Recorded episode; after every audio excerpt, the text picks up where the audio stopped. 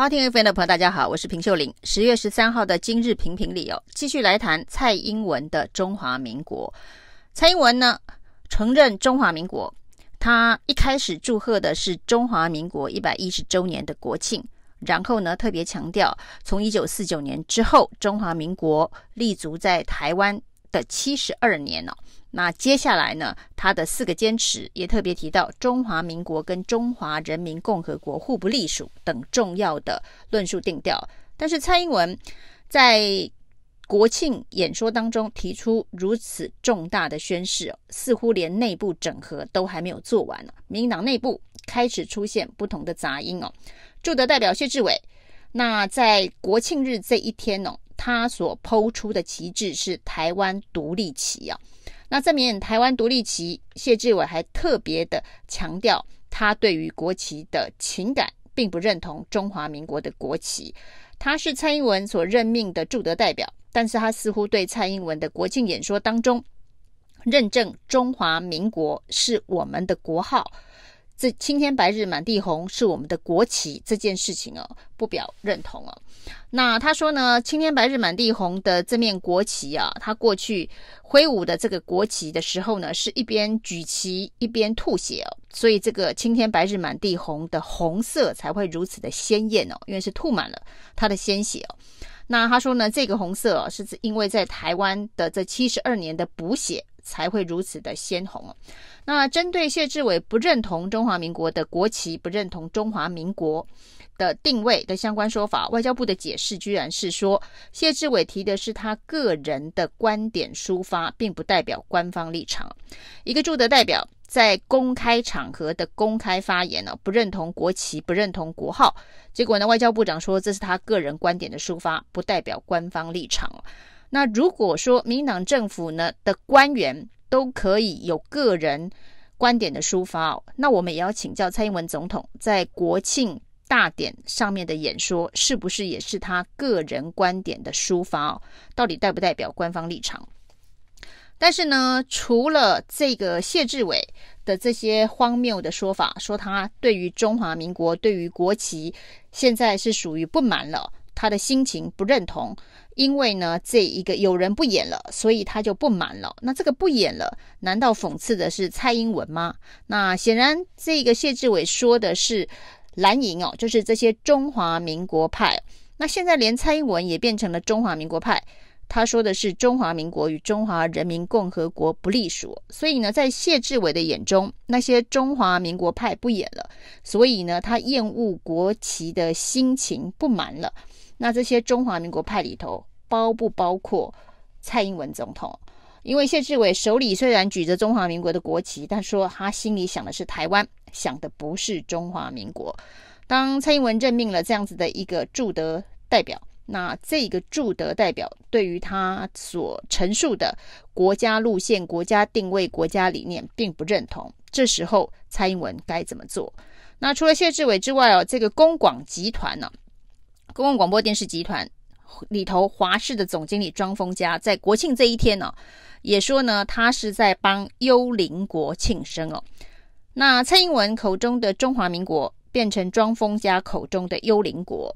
到底蔡英文要大家所团结一致爱的这个国家中华民国是幽灵国，还是呢谢志伟厌恶的中华民国？那这些事情呢，真的非常的荒谬。所以呢，蔡英文总统在做这样的宣示的时候，到底有没有得到民进党内的共识啊？那有人去算了这个谢志伟啊，这个驻德代表的这一个年薪啊，他这五年以来总共领走中华民国的公帑啊，大概将近三千五百万了。那这三千五百万是中华民国政府所发的公帑。那谢志伟用的还蛮开心的，结果呢，用中华民国的这一个俸禄，结果心中告诉大家他厌恶中华民国。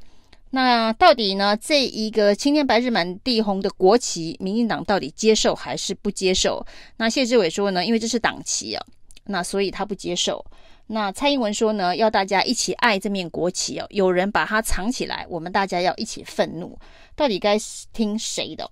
那如果呢，这一个民进党认为说应该要有台湾国旗，要有台湾国号。的确，这个时候该做的就是蔡英文所宣示的第三共和两国论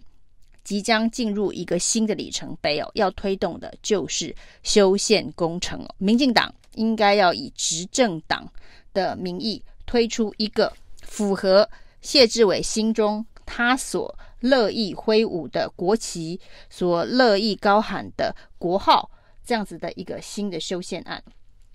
那虽然蔡英文做的这个宣誓哦，不管是谢志伟、庄丰家的幽灵国，甚至呢，连这个立委罗志政哦，都提出了一个修法的案子哦，就是要把中华民国在公文书上面，在政府官方的公文书上面消失哦。未来呢，这个公文往来的公文上面的日期不再使用中华民国多少年哦。那中华民国一百一十年，可能未来在公文书上无法出现哦，因为罗志政修法要求全部都改成西元。